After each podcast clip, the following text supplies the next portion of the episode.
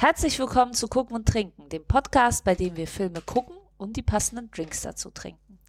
Wir sind Janis und Marina und äh, heute sprechen wir über einen Film, der quasi an allen Bahnhöfen hing, sozusagen. Naja, also der Film ist, äh, es ist ein bisschen. Okay, also die Miniserie Die Morde ja. des Herrn ABC. Äh, warum es gerade so viele Agatha Christie Remakes gibt und welche davon uns gefallen. Aber jetzt hören wir uns erstmal was zu trinken. Ja. Ich trinke einen Brandy. Möchten Sie auch einen? Sie bieten mir was zu trinken an? Ungeachtet dessen, was ich denken mag, sagte Jab, Sie sind ein guter Mann. Also biete ich Ihnen einen Brandy an. Möchten Sie einen Ja oder Nein? Jab hat das gesagt?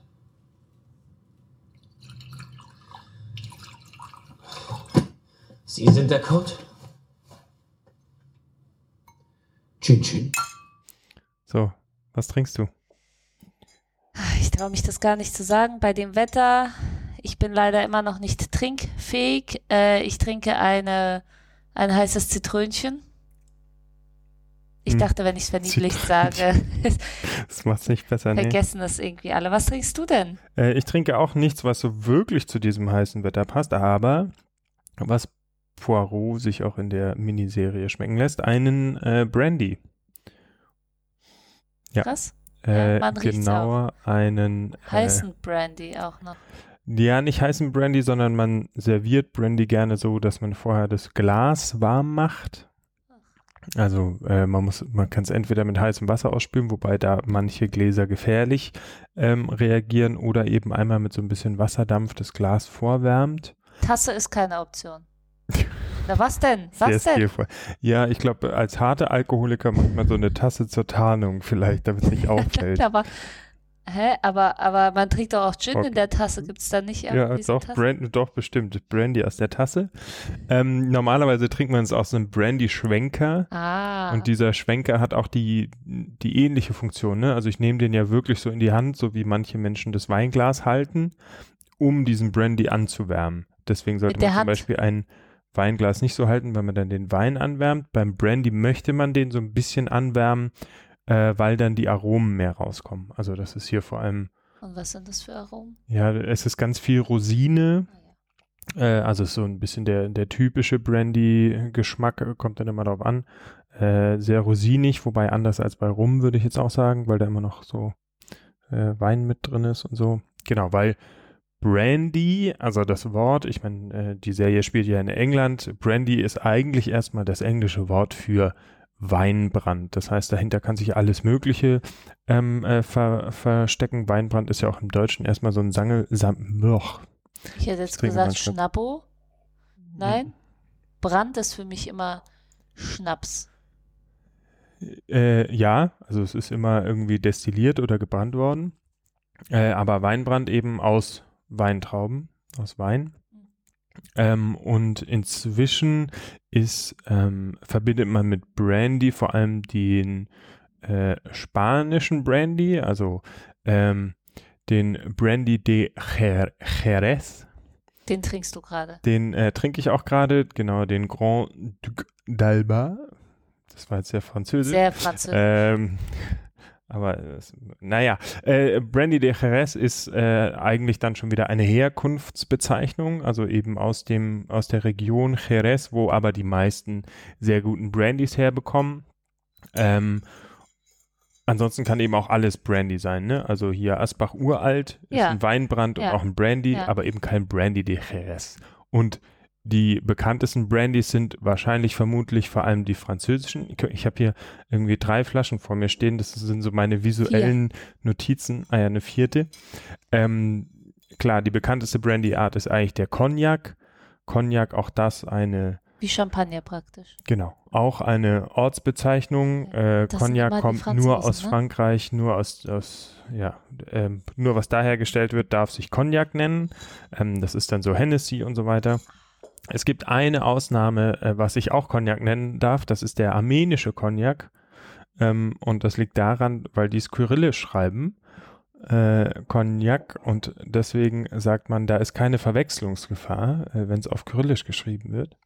Dass ich dann denke, Äh, es könnte, oder vielleicht schreiben sie es sogar auf Armenisch. Nee, also in den Duty-Free-Flaschen schreiben sie es gar nicht auf, aber oder auf Armenisch wahrscheinlich. Ist ja auch egal. Auf jeden Fall ist das alles dann das gleiche Das ist alles Produkt. Weinbrand quasi, aber äh, hat natürlich große äh, regionale Unterschiede. Ich glaube zum Beispiel der, der Ararat, der armenische Cognac wird noch ein bisschen nachgesüßt oder kann nachgesüßt werden. Das macht man beim normalen Cognac gar nicht.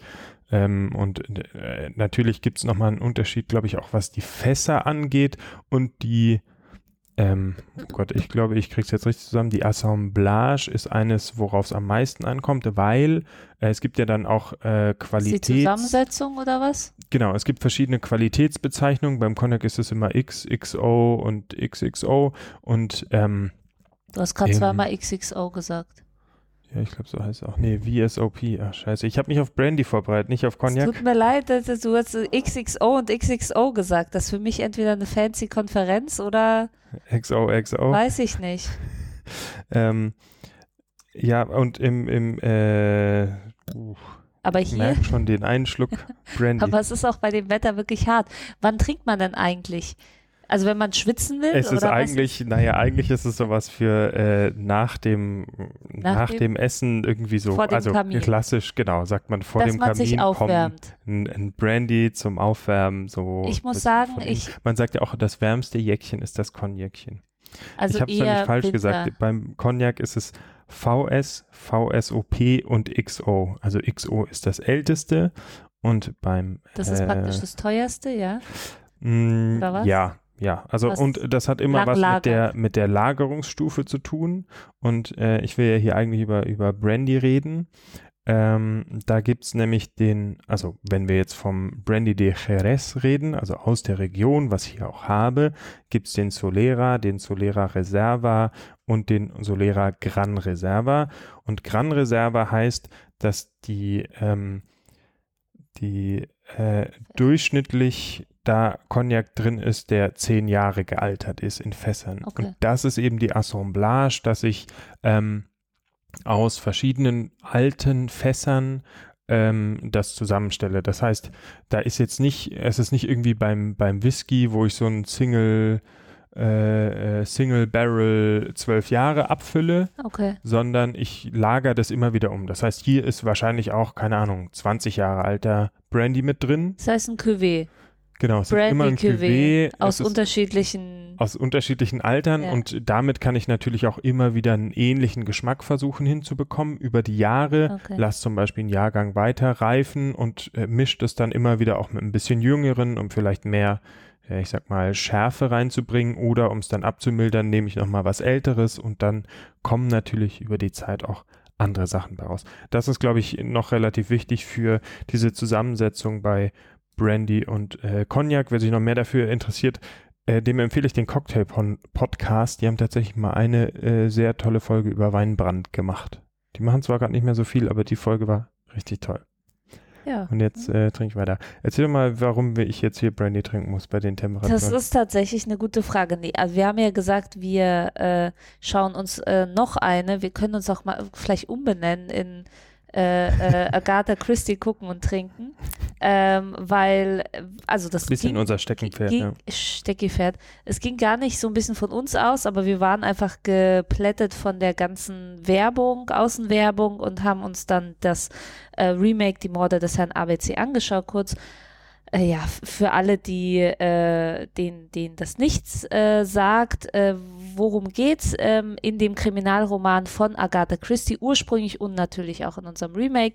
Ganz kurz, ähm, äh, Hercule Poirot, der Meisterdetektiv, erhält ähm, einen Brief erstmal von einem gewissen Herrn ABC, der einen Mord ankündigt.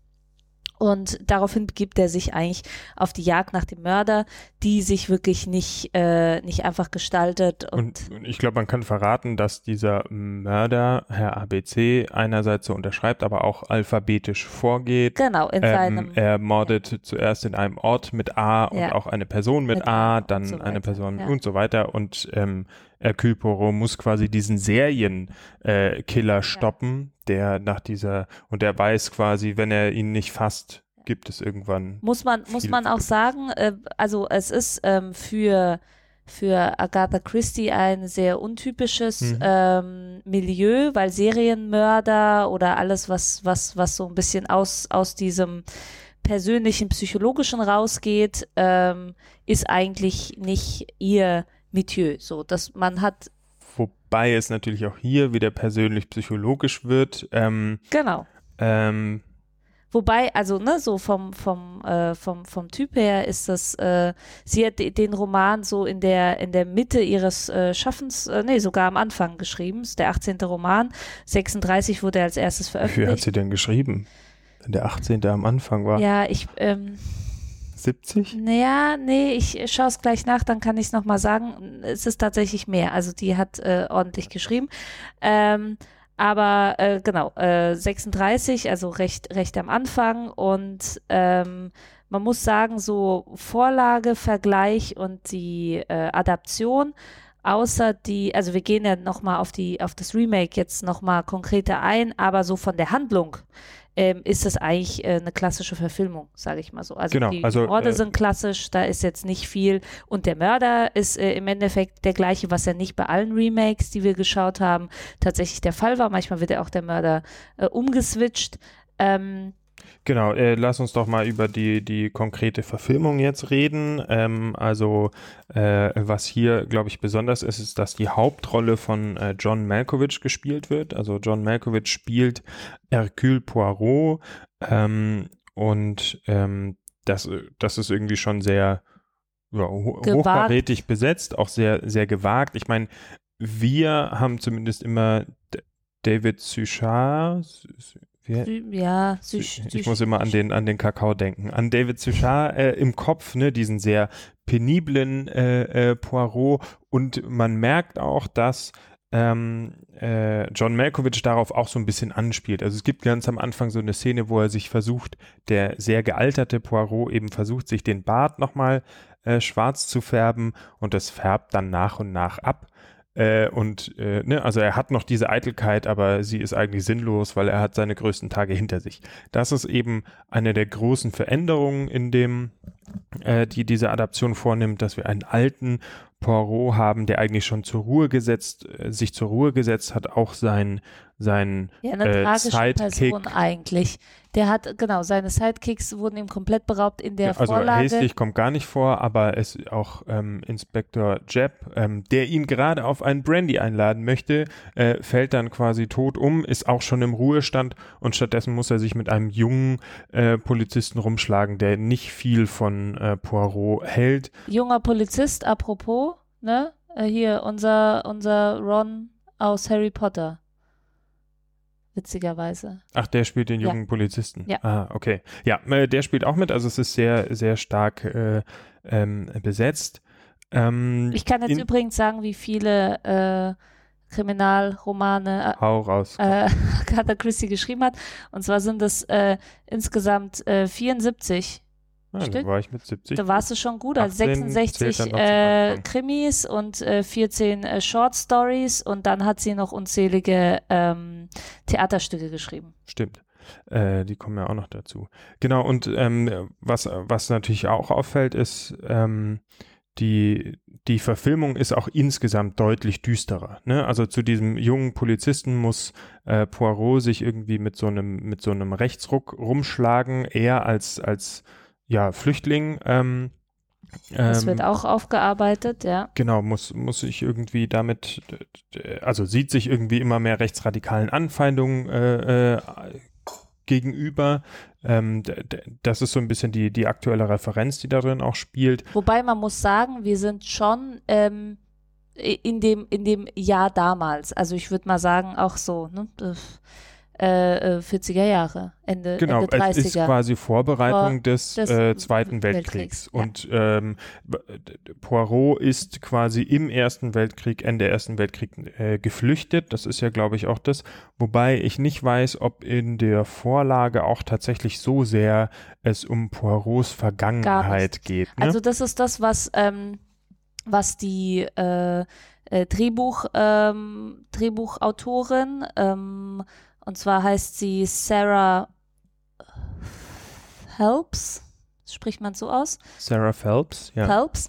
Ähm, die hat äh, praktisch diese ganze Dimension mit ähm, Poros Verga Vergangenheit ähm, und irgendwie seiner Vielschichtigkeit, weil wir haben da irgendwie noch ein paar Ebenen, dass er Geheimnisse hat und woher er denn eigentlich kommt und so. Das äh, wurde tatsächlich alles jetzt neu dazu geschrieben. Also die Handlung äh, der, der Morde ist klassisch, alles andere drumherum ist ähm, genau neu. Genau, weil eigentlich kennt man doch Poirots Backstory sozusagen gar nicht. Er ist immer schon der, also man weiß, dass er Flüchtling ist, das ist ja quasi. Dass er einen Akzent also, hat aus Flüchtling Belgien. aus Belgien, aber zum Beispiel, er ist immer schon der berühmte Detektiv. Man weiß nie, was ihn eigentlich berühmt gemacht hat. Ja. Weil selbst in den ersten Fällen ist es schon so, oh, da ist der berühmte Detektiv Hercule Poirot. Ja. Und alle erkennen ihn auf der Straße mehr oder weniger. Und ja, weil wir erst da in die, in die Geschichten eintauchen. Genau, aber äh, das wird auch hier nicht aufgedeckt und damit spielt diese, diese Adaption hier nochmal ganz stark, dass der, der Poirot eben immer mehr daran zweifelt, okay, er wird alt, er gerät in Vergessenheit, ne, die Polizei will auch nichts mehr von ihm wissen, er ist erstmal auch selber verdächtig, ähm, ob er sich nicht quasi mit diesem Coup wieder in die Öffentlichkeit Mhm. spielen will ähm, und es gibt quasi diese Geschichte, dass er in seinen großen Tagen Leute damit unterhalten hat, irgendwie ihn äh, seine tollsten Fälle so als, als Geburtstagsgag, so äh, Real True Crime Ich Krimi würde es Dinner. gerne machen. Geile, geile das ist Sache. Das wäre was für dich. Ich würde ne? es buchen. Ja, ähm, äh, damit spielt der Film, ist, ist irgendwie eine sehr spannende, sehr düstere Adaption und ist nur eine von den, von den vielen auch deutlich düsteren Adaptionen, die wir, die wir ähm, gerade sehen. Insgesamt gibt es gerade relativ äh, viele Remakes. Ich, ich muss noch mal dazu sagen, also äh, bis die klar die Charaktere sind äh, viel düsterer, aber auch natürlich die ganze Atmosphäre. Es ist sehr, ähm, sage ich mal, Effekt und äh, Hasche, Hascherei und sehr, also die die blutigen Details der Morde sind Mhm. sehr ausgeschmückt.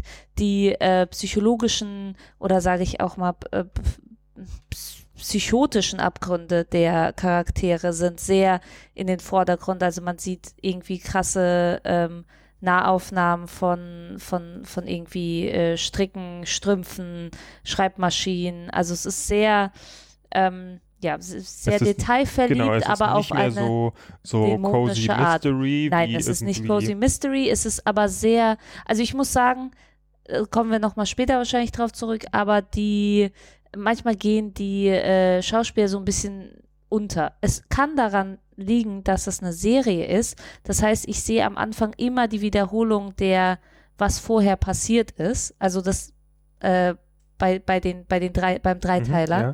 Und ähm, da habe ich immer wieder diese Mordszenen, immer wieder diese Nahaufnahmen. ja. Und das heißt, das, das brennt sich so ein bisschen in, in den Kopf. So.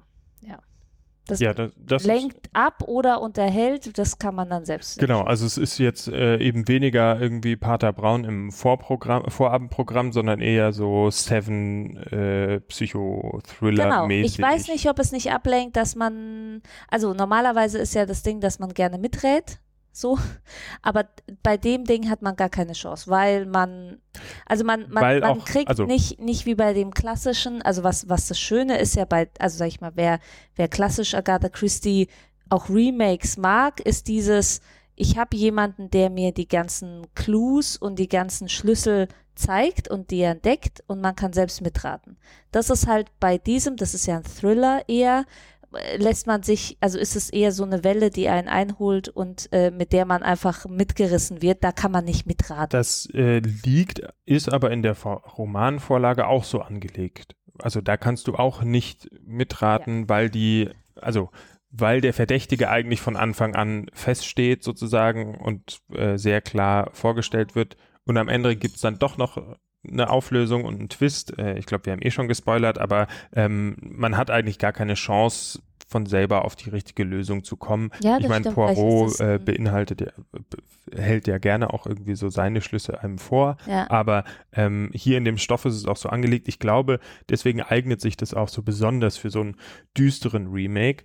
Ähm, aber wir sehen ja gerade insgesamt irgendwie eine ganze Menge äh, an Remakes. Haufen. wir haben ja ich weiß, ich glaube nicht, dass es daran liegt, dass wir jetzt darüber irgendwie Nee. äh, äh, stolpern, sondern dass es wirklich im Kino überall, das haben wir ja schon mal gesagt, ähm, dass wir wir, ich weiß gar nicht bei welchem. Na, wir haben über den Mord im Orient Ja. Express äh, äh, gesprochen. Das ist auch eine Genau. unserer beliebtesten Folgen. Äh, das war Hollywood. kurz bevor das Hollywood-Remake kam mit irgendwie Starbesetzung von ähm, äh, Johnny Depp bis, äh, ich weiß gar nicht, wer alles mitspielt. Das ist eine Penelope? War- war die- Penelope Cruz. Ähm, bei uns ist die, dieses Remake ziemlich durchgefallen, also weil man auch sagen muss, dass das Original einfach so groß, also das Original ist natürlich immer schwierig, aber die, die frühere Verfilmung so Ja, großartig ja. ist mit Poirots, ich glaube, das ist ein 20 Minuten Monolog, äh, die er über die Auflösung redet. Hört euch die Folge an, da besprechen wir das alles. Super und- spannend. Das ist, dafür hat er, glaube ich, auch einen Oscar bekommen, der Darsteller.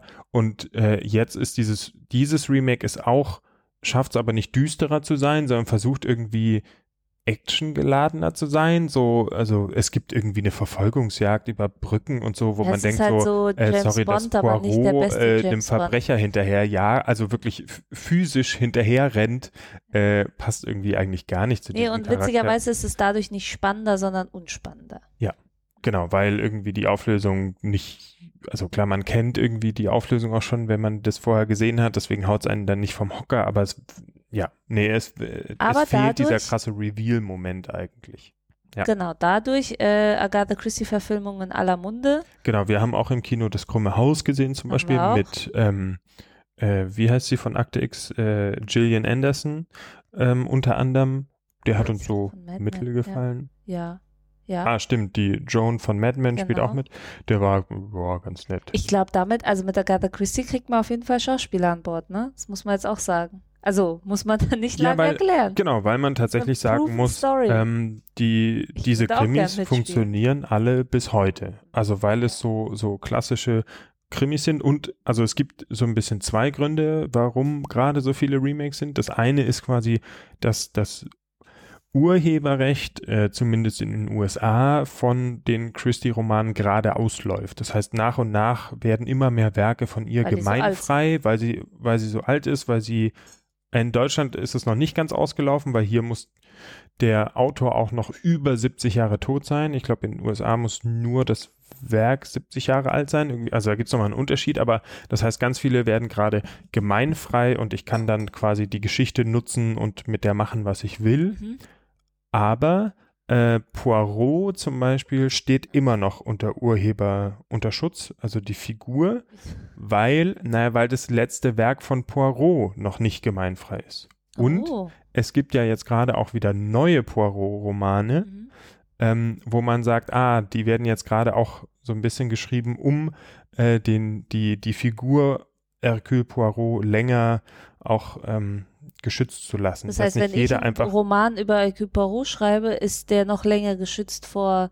Nein, nein, du darfst gar kein, äh, du darfst gar keinen Roman über Hercule Poirot schreiben, weil dir die Figur nicht gehört. Aber was ist mit den mit den neuen Romanen? Ja, die Mit wurde Hercule Poirot? beauftragt. Die hat das Recht über Hercule so. Poirot. Das ist ja eine, die. Ja, weil, nicht, weil das zum Thema, zum Thema, ist. zum Thema Recht, Recht, äh, was ich, äh, was jetzt auch äh, rauskam, ist, dass seit 2017 Amazon und BBC One, also wieso wir jetzt überhaupt von BBC so viele ähm, Verfilmungen hatten, und zwar, ähm, da kommen wir genau nochmal, also BBC hat einige Verfilmungen gemacht, unter anderem ähm, die Morde des Herrn ABC und äh, die Amazon und BBC One hat einen mehrjährigen Vertrag mit Agatha Christie Limited. Äh, Agatha Christie Limited geführt von dem äh, Urenkel oder Enkel von Agatha Christie äh, und hat sämtliche Rechte für mehrere Jahre ähm, der von Agatha Christie sich gesichert.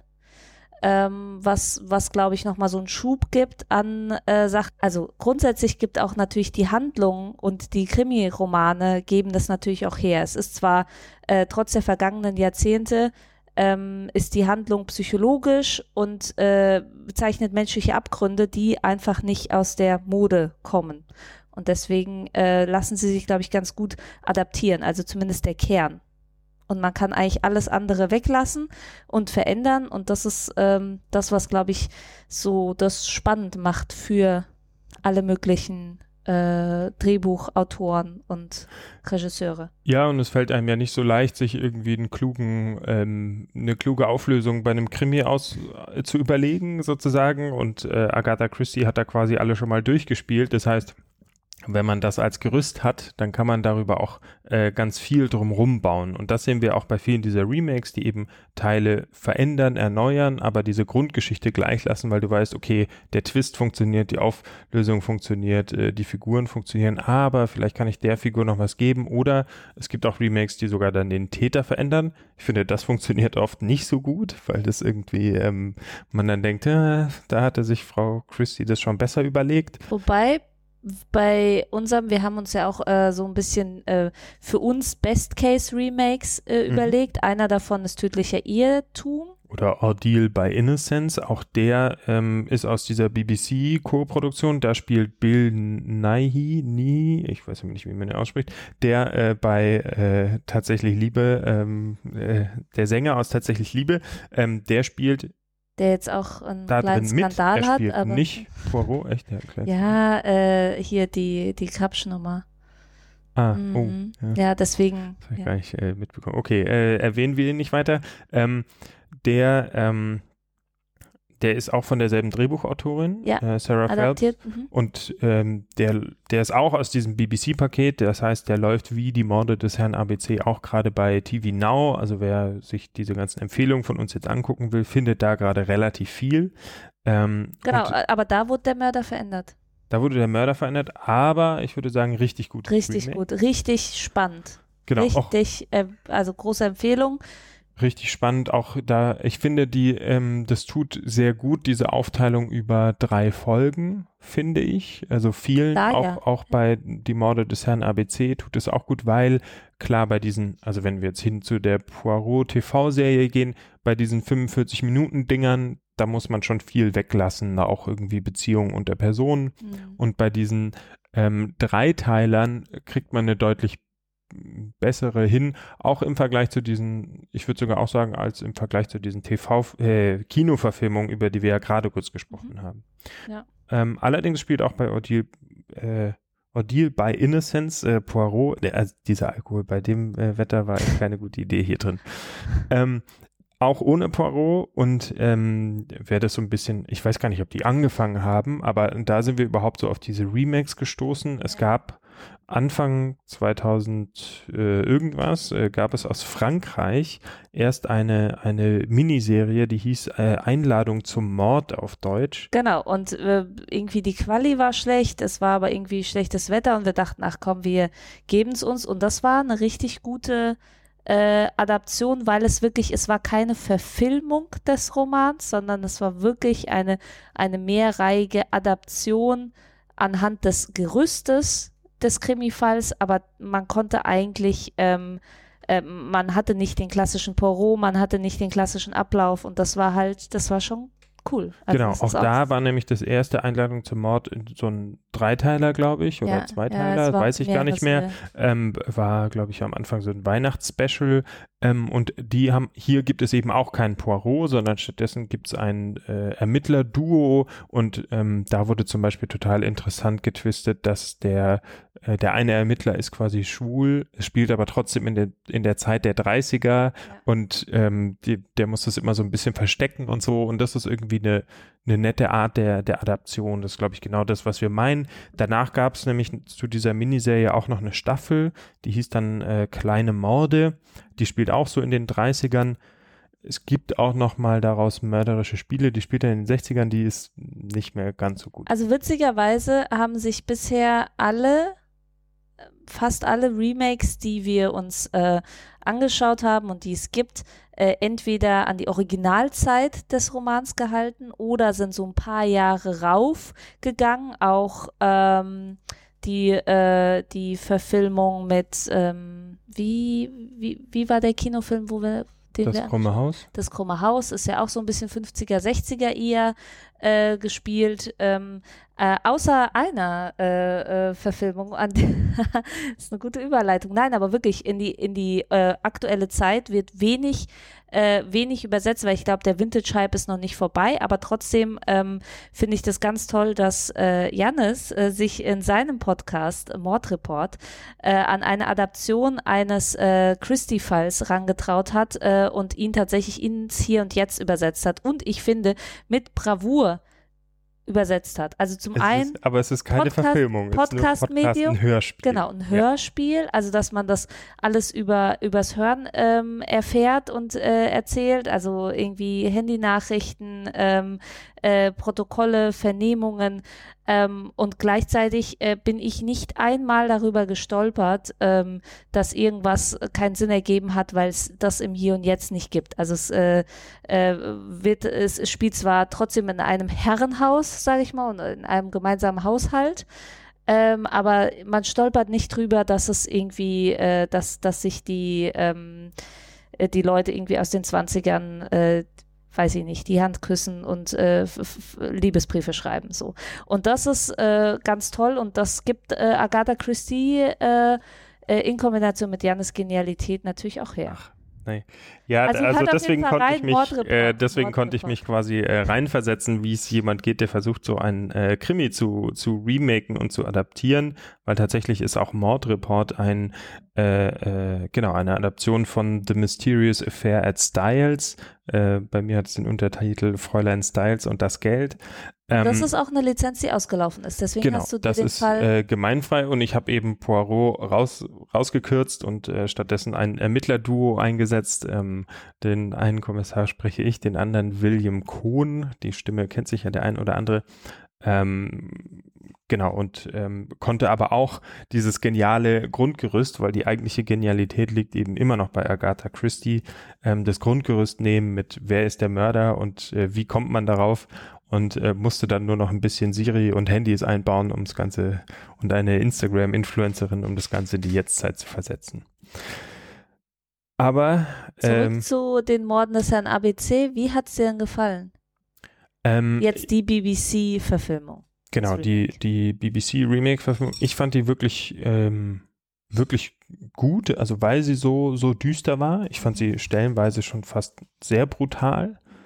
Ähm, aber ich finde, das, das zeigt tatsächlich dieses, dieses Potenzial, was bei, bei Agatha Christie drinsteckt, dass die, die, der Grundsatz eben nicht ist, auch guck mal hier nachmittags Vorabendprogramm, was ich vorhin gesagt habe, dass man so ein bisschen ähm, das hört, sondern dass man insgesamt äh, ähm, ja, dass man daraus auch was viel Düsteres machen kann, was mehr in die Zeit passt gerade und ähm, das irgendwie äh, äh, genießen kann. Deswegen hat mir das gut gefallen, um, um das so ein bisschen zu zeigen. Und dir?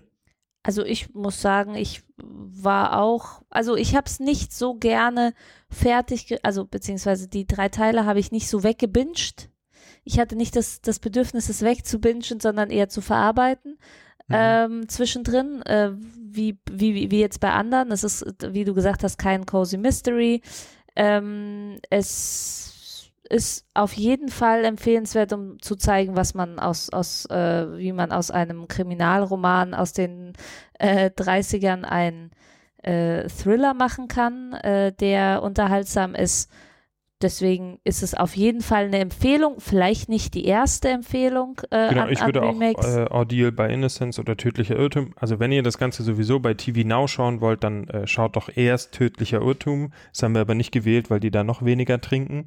Ähm, also da Genau, aber da tatsächlich, ähm, ne, also gibt's einen Probe, Probemonat, glaube ich. Äh, wir machen da jetzt auch keine Werbung, sondern tatsächlich konnte man diese BBC-Verfilmung sonst nirgendwo finden. Man konnte nicht mal die DVD bestellen.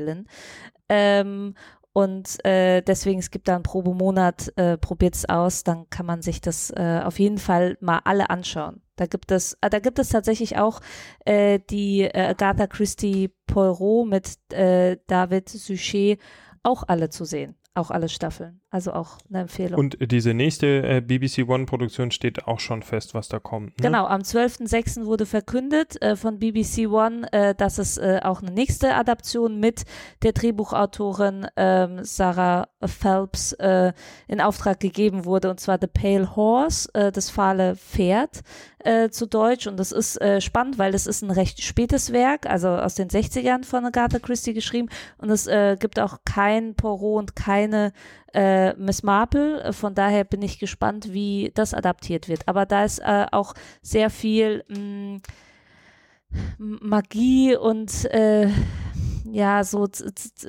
zwischen psychotische Hexereien angelegt im Buch. Von daher kann ich mir vorstellen, wieso das ausgewählt wurde. Hm, okay, dann äh, sind wir gespannt. Vielleicht sprechen wir da dann auch drüber. Äh, ich hänge einfach ans Ende hier nochmal einen Trailer für Mordreport, falls ihr das anhören wollt. Genau, die ganzen Links ähm, gibt es äh, bei uns einfach in den Shownotes. Oder auf gucken-trinken.de. Genau. Und dann bis zum nächsten Mal. Bis zum nächsten Mal. Ich habe einen Schinken im Ofen. Dazu ein paar Kartoffeln. Schön Rotkohl vom Beet. Bleiben Sie zum Essen. Zum Nachtisch gibt's Biskuitrolle mit Vanillesoße. Quelle Horreur. Englische Küche. Kommen Sie. Wir können über Gott und die Welt reden. Ich habe sogar von Weihnachten noch etwas Brandy. Ehrlich gesagt würde mir Gesellschaft auch gut tun. Wenn ich Ihnen damit einen Gefallen erweise, nehme ich das Angebot an. Großartig. Mordreport.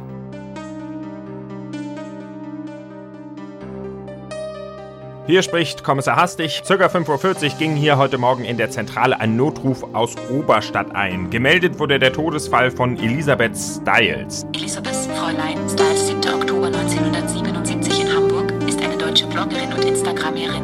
Vertraue nie einem Mann, Marike. Keiner ist es wert. Ich plädiere auf unschuldig, Herr Richter. Mordreport. Fräulein Styles und das Geld. Den Podcast gibt's jetzt überall, wo es Podcasts gibt, bei Apple, Spotify und in eurer Podcast-App. Ich freue mich auf euch. Guten Tag, hier ist der automatische Anrufbeantworter von Oberkommissar Lento. Aktuell bin ich leider nicht zu erreichen, hinterlassen Sie mir aber gerne eine Nachricht nach dem Ton und Ihre Rufnummer, dann werde ich Sie so schnell wie möglich zurückrufen.